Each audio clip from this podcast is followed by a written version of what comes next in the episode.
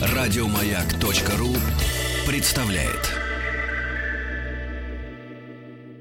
совместный проект радиостанции «Маяк» и телеканала «Россия. Культура». Белая студия. Что читали и смотрели те, кого сегодня читаем и смотрим мы. Как эти книги и фильмы помогли им найти себя? И чем они могут помочь измениться нам? Сегодня в «Белой студии» самый известный автор телевизионного кино, каждая работа которого от Исаева, ликвидации до жизни и судьбы становится событием не только телеэфира, но и культуры всей страны. Новая картина, экранизация великого романа Шолохова «Тихий дон», потрясла зрителей как болезненно правдивая, непредвзятая история о гражданской войне, где нет правых и виноватых. А Григория Мелехова сделала для каждого близким и современным героем, ищущим правду и страдающим делающим свой выбор и отвечающий за него. В истории семьи Коршуновых и Мелеховых, как в капле воды, отразилась судьба всей России. А работа вызвала такой же резонанс, как в Америке в свое время унесенный ветром. История мира, унесенного войной, выдающиеся экранизации великого романа и судьбы его героев обсуждаем с автором, режиссером и сценаристом Сергеем Урсулюком. Сергей Владимирович, да. я вас счастлива видеть. Прежде всего, я вам хочу сказать спасибо. Я уже вам это спасибо говорила лично, потому что имею счастье и честь э, с вами быть знакомой, но думаю, что сейчас от лица еще всех наших зрителей я вас благодарю за эту работу, потому что вот здесь можно согласиться с Олег Павловичем Табаковым, который я сказал, что вы открыли э, для нас, не только для новой аудитории, а вообще недооцененный, на его взгляд, это цитата из Олега Павловича, роман Шолохова.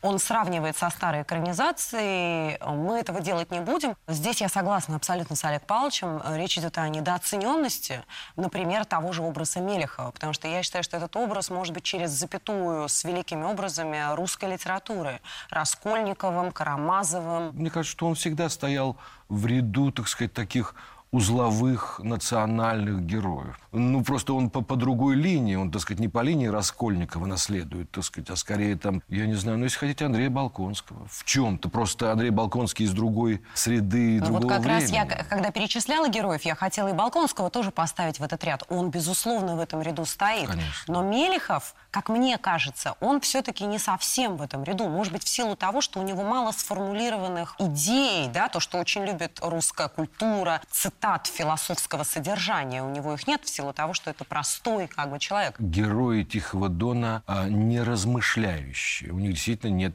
а, глубоких и длинных мыслей. Но их простые мысли, они настолько точны. Мучения Григория по поводу того, где правда и, так сказать, и, может быть, я виноват в том, что, так сказать, происходит, это не монологи э, князя Андрея, но они очень точны и очень пронзительны. Конечно, с одной стороны, хочется сказать вот все слова о достоинствах самой картины, с другой стороны, еще больше хочется, оттолкнувшись от обсуждения картины, просто того, как она получилась, как там что сделано, обсудить э, то, что возникает в душе, когда ты ее смотришь, потому что это самое главное.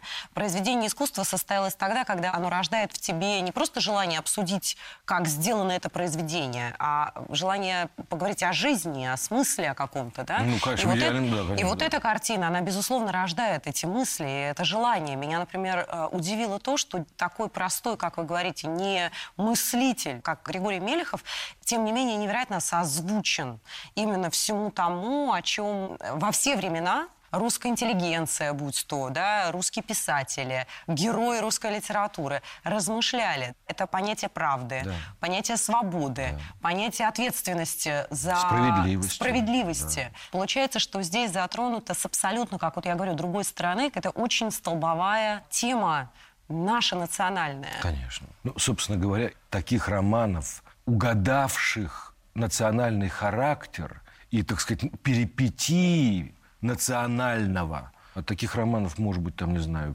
5-6 за всю историю вообще литературы российской.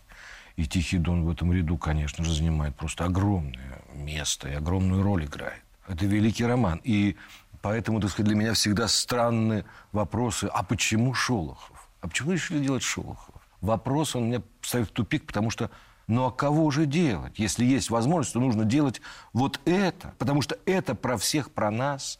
Потому что это про сегодня. Потому что это про вчера. Про вчера, который бросает мостик в сегодня. Мне кажется, что это крайне важно. Каждый раз возвращаться к великим и краеугольным произведениям нашей литературы.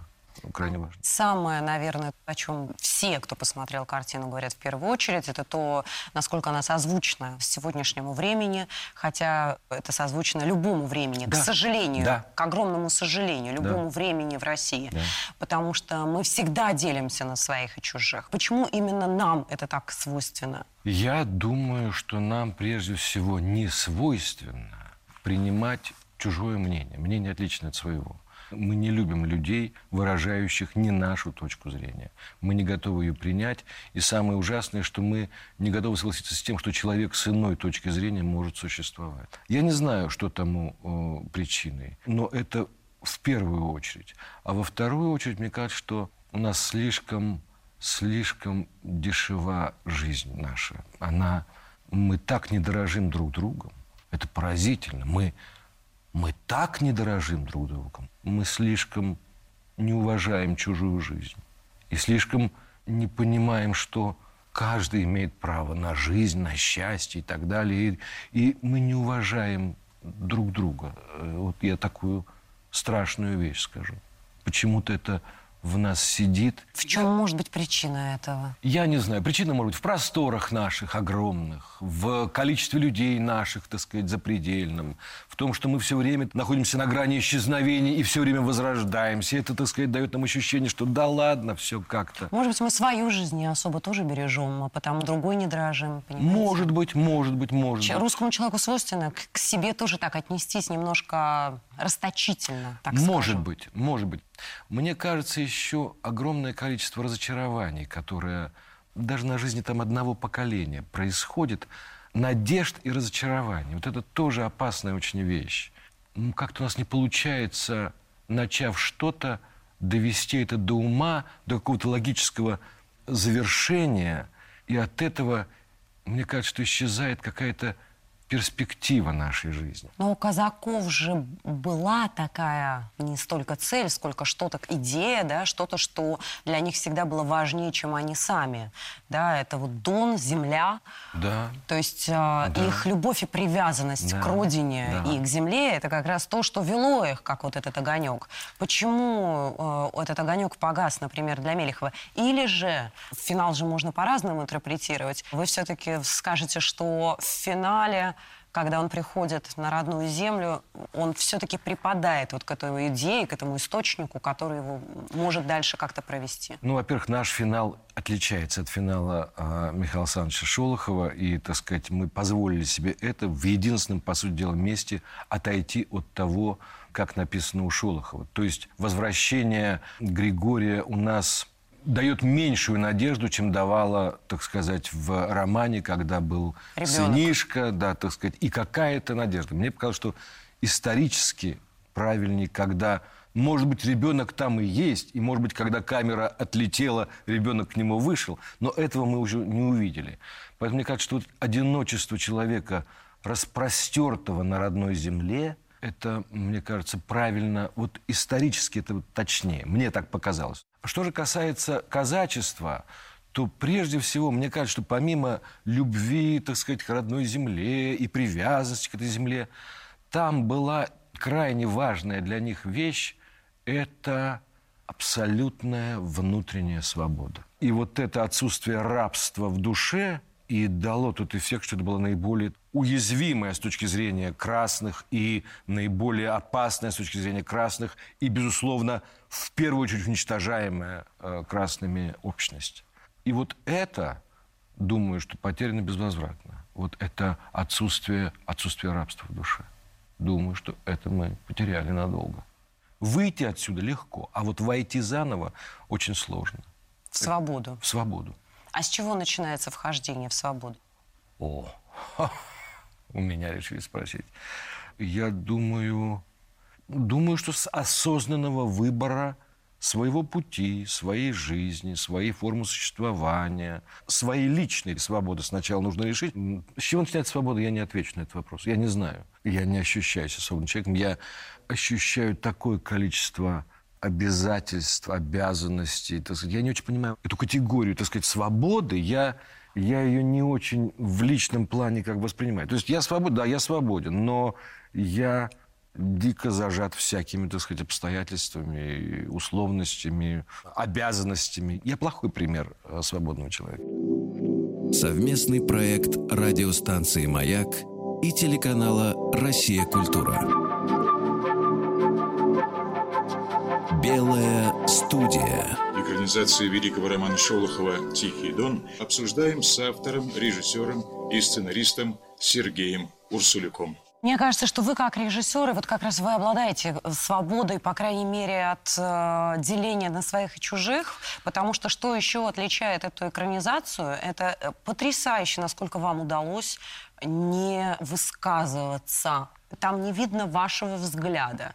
Это очень сложно, потому что как можно проникнуться невероятной любовью к Петру, которую все, просто тоже Артур Иванов, роскошный да, артист, который воплотил эту историю так, что все влюбились в Петра, и когда его убивают, я думаю, что у всех сердце разрывалось. Но как можно при этом не возненавидеть Кошевого, вот это уникальное на самом деле, я хочу это здесь отметить, мастерство ваше и артистов, что они сумели настолько полнокровные характеры создать, а вы, соответственно, отрежиссировать, да, что жалко обоих один убивает другого, а мы не ненавидим того, кто убил. Мы его тоже как-то можем понять, с ним соотнести себя.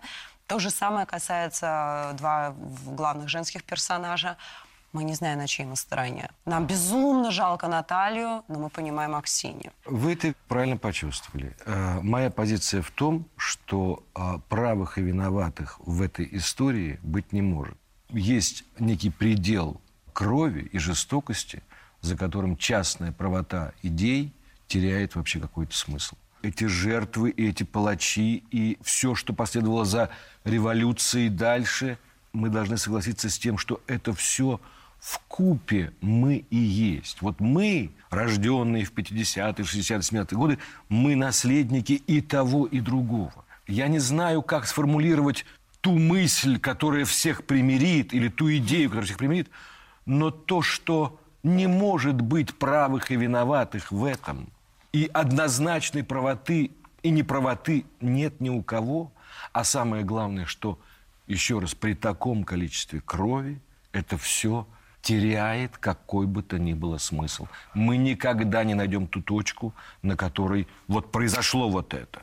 А вам не кажется, что, к сожалению, очень часто сейчас и обществу, и там, не знаю, элитарному слою какому-то интеллектуалов, да, как раз не хватает того, чтобы была четко сформулирована идея, за кого ты или против кого ты, а в отсутствие этой идеи они просто не понимают, как оценивать то, что им предлагается. Совершенно верно. Я, кстати, столкнулся вот сейчас, когда вышла картина. Я вдруг увидел, что и с той, и с другой стороны от меня требует какой-то позиции, и они подразумевают под позицией не мысли какие-то даже, а позиция в своей на точке зрения, чтобы я залег в свой окопчик и отстреливал тех, кто думает иначе. Вот э, это абсолютно точно. Вот для них позиция почему-то, и у нас вообще позиция, это не сформулированные какие-то мысли, там, в том числе и мысли о примирении.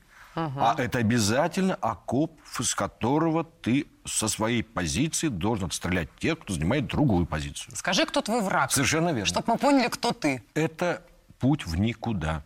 И мне кажется, что мы должны уже в этом убедиться, так сказать, на протяжении нашей истории. Это путь никуда. Абсолютно согласна. Сцена, которая для меня в какой-то степени одна из сцен, которая суммирует картину, это разговор двух братьев, это сцена, которую невозможно абсолютно смотреть. На мосту? Да. Ты гляди, как народ разделили гады. Будто плугом проехали. Один в одну сторону, другой в другую. Чертова жизнь. А. И время страшное. Один другого уже и не угадываете. Вот ты. Ты вот брат мне родной, а тебя не пойму, ей-богу. Чую, как-то ты уходишь от меня. Мутись ты. Боюсь, переметнешься ты красным. Ты, Гришатка, дочь себе не нашел. А ты нашел. А я нашел. Я на свою борозду попал. Я, Гриш, как ты, шататься не буду. Меня к красным марканам не притянешь. Незачем мне к им. Не по дороге. Ты скажи, Гриш. Я знать буду, мне скажи. Не переметнешься таким. Навряд.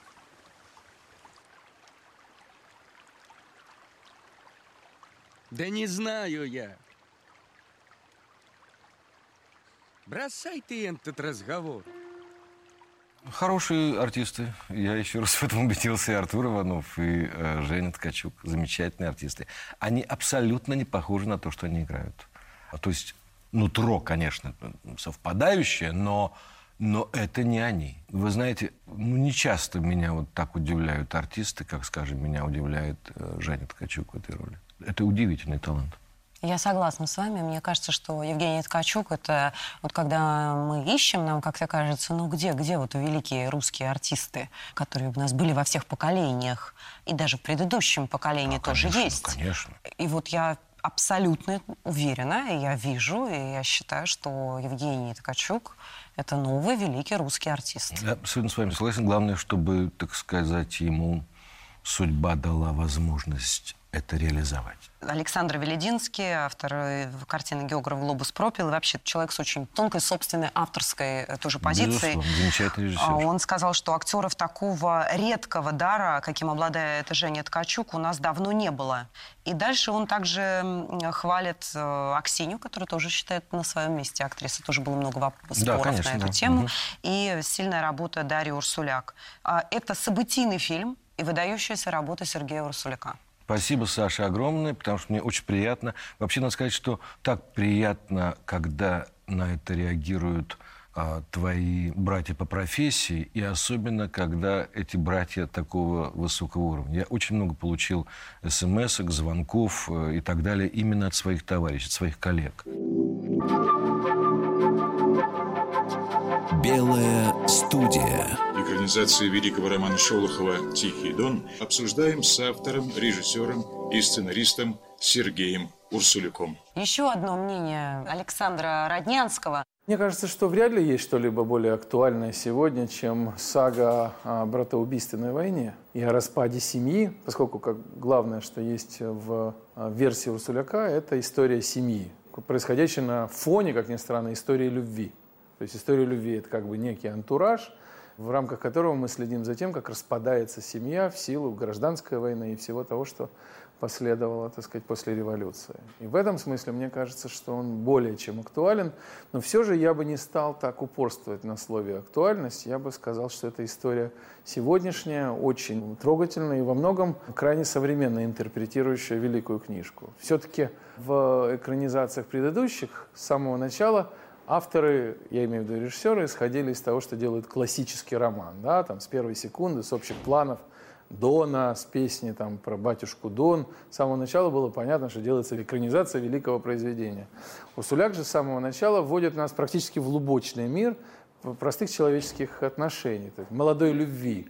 И так как это, собственно говоря, происходит в романе, на мой взгляд, очень точно решение, что он вернул экранным персонажам возраст литературных героев, вот э, точно так же герои созревают на наших глазах. Из молодых, часто даже неловких, ну, например, Мелехов вместо такого выдающегося персонажа Глебова с первой секунды покорителя женских сердец и, и, ну, и героя, Мелехов на наших глазах меняется из мальчишки, э, в общем, такого э, абсолютно неглубокого и явно игриво настроенного, он превращается в человека действительно обремененного такой внутренней ответственностью, принимающего очень непростые решения, и потому столь убедительный в кадре.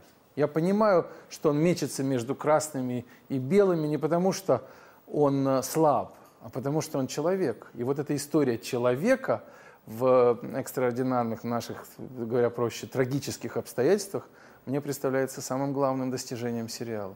Мне кажется, она намного более, я бы сказал, точно соотносится с оригиналом. Я точно понимаю, что никакая не роковая женщина Аксинья, а просто способная к открытой любви замужняя женщина, которая влюблена. С другой стороны, такая внешняя непритязательность и скрытость реакций Натальи, ну, соответственно, ты веришь в ее такую как бы в большую верность и абсолютную за остренность на отношениях с Григорием. Григорий, который на наших глазах меняется, тоже очень интересно, когда из мальчишки он превращается в мужчину, который выносит на себе а, эти тяжести вот этого вызова времени и обстоятельств, которые он сам попал собственными обстоятельствами, которые принесла история.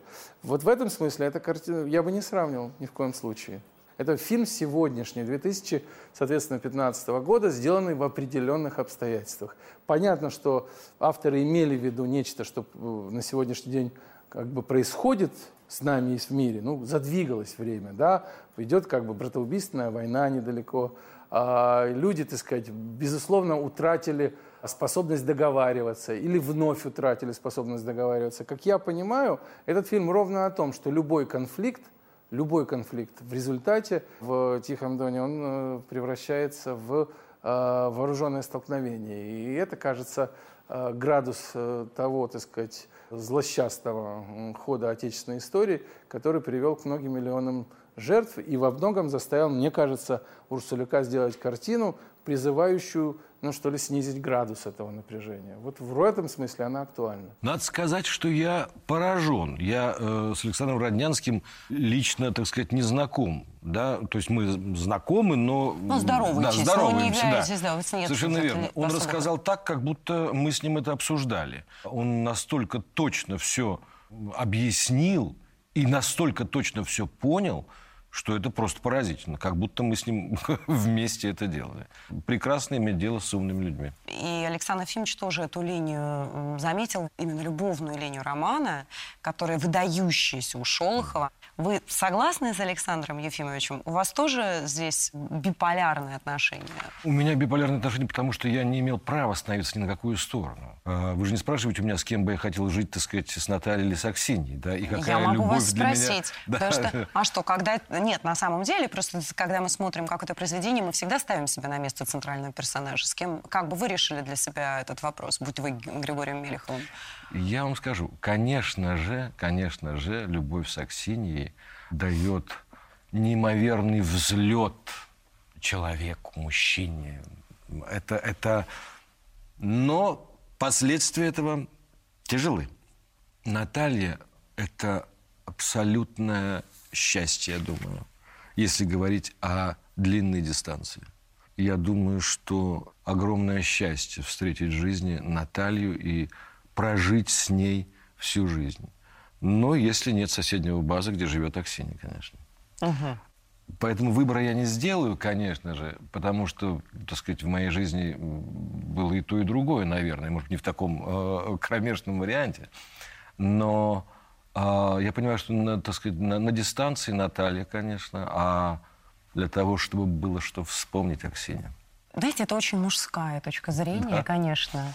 А, я даже, к удивлению своему, обнаружила, что мужчины гораздо больше жалеют Наталью, чем женщины.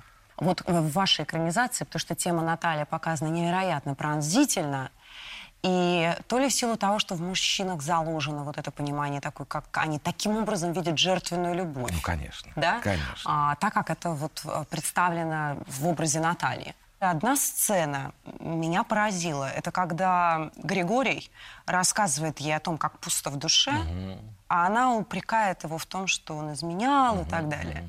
И вот для меня э, эта сцена, она возбудила какой-то внутренний вопрос, из которого потом очень многое стало цепляться одно за другое. В частности, то, что она его проклинает.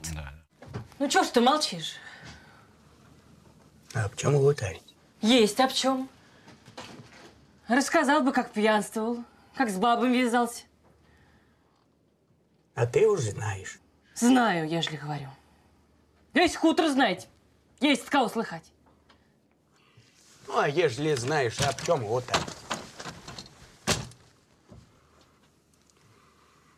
Тебе, Наташка, больше набрехали, чем на самом деле было. Ну, трошки виноват перед тобой. Она, Наташка, жизни виноватит. Все время ведь по краю смерти ходишь. Ну и перелезешь иной раз через борозду. У тебя уже дети вон какие. Как гляделками-то несовестно моргать. Совесть. Я об ей думать позабыл. Уж какая там совесть, когда вся жизнь похитнулась. Людей убиваешь. И ведь неизвестно, для чего всю эту кашу. И как тебе сказать? Ой, да и не поймешь ты. Тебе одна бабья лютость за разгореть. А до того ты не додумаешь, что мне сердце точит, кровя пьет. Неправильной жизни ход. И как будто я в ентом и виноватый. Зараз бы с красными надо замириться. А как? Кто нас сведет с советской властью? Как нам общим обидам счет произвести? Все у меня, Наташка, помутилось в голове. Ох, ж ты б мне зубы-то не заговаривал. Напаскудил. Обвиноватился, а теперь на войну беду сворачиваешь. Больше и не об чем с тобой гутарить. Но она за него приняла смерть. Она приняла смерть за свою любовь. Ведь она умерла от любви, по сути дела. Но она умерла, потому что она уничтожила ребенка этого человека. Это, это, как сказать, это обстоятельства этой смерти. Но она умерла от любви. Вот Мне меня- кажется, Аксинья умерла от любви. И а Аксинья умерла от любви. Они обе умерли от любви. Вообще, я вам должен сказать, когда мы говорим о том, что там вот в этой экранизации есть такой-то смысл, такая-то сцена, такая- я вам хочу сказать, все смыслы, все сцены... Всегда все должны ли- быть внутри. Нет, они все из Шолохова. Конечно. Поразительно как раз то, вот то, о чем я и говорю, Сергей Владимирович, что вам удалось сделать уникальным образом. При том, что у вас есть своя трактовка как читателя, да, так скажем, этого романа, и вы сейчас говорите, например, о своем отношении к Наталье. Вы, как режиссер, смогли, не расплескав, передать то, что есть в романе, и поэтому может возникнуть точка зрения или интерпретация отличная даже от вашей. Конечно, Вот конечно. это поразительно. Это потому что роман дает возможность. Как мы по-разному сто раз можем интерпретировать Шекспира.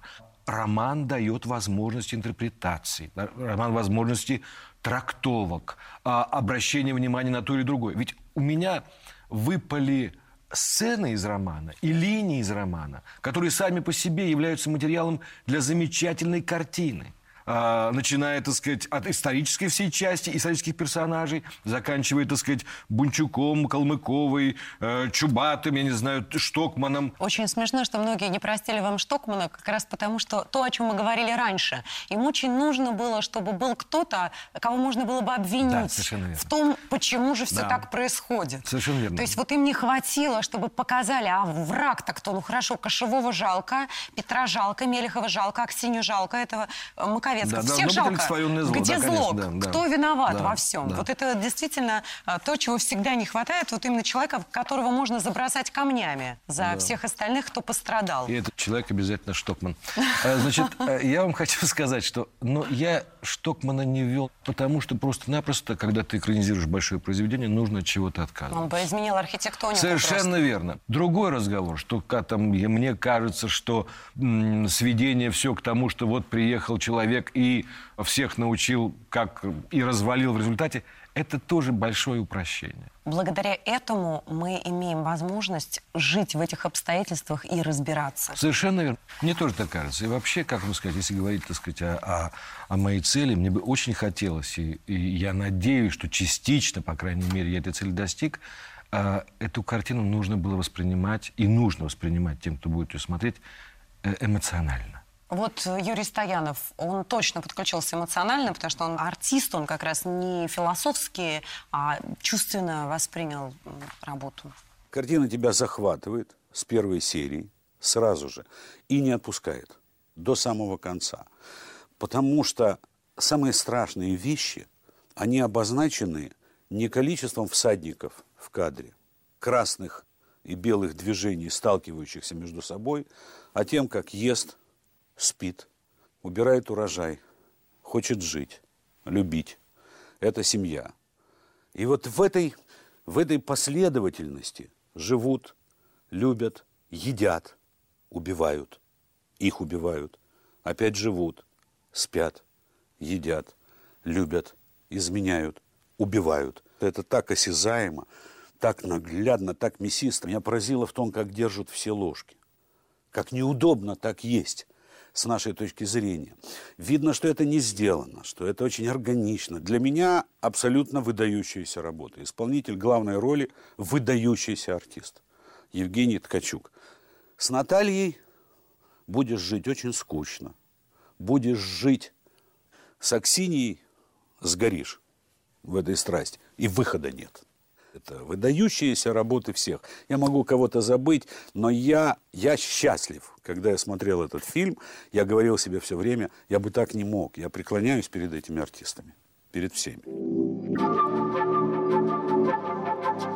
Белая студия. Экранизацию великого романа Шолохова «Тихий дон» обсуждаем с автором, режиссером и сценаристом Сергеем Урсулюком. Конечно, нужно еще упомянуть, поскольку э, речь зашла об артистах э, Сергея Васильевича Маковецкого. Он приходил ко мне домой. Я на него смотрел, и я все время в них, вот в этих вот великих артистах, вот Володя Машков, когда приходит, я все время пытаюсь найти, вот из чего вот это все получается.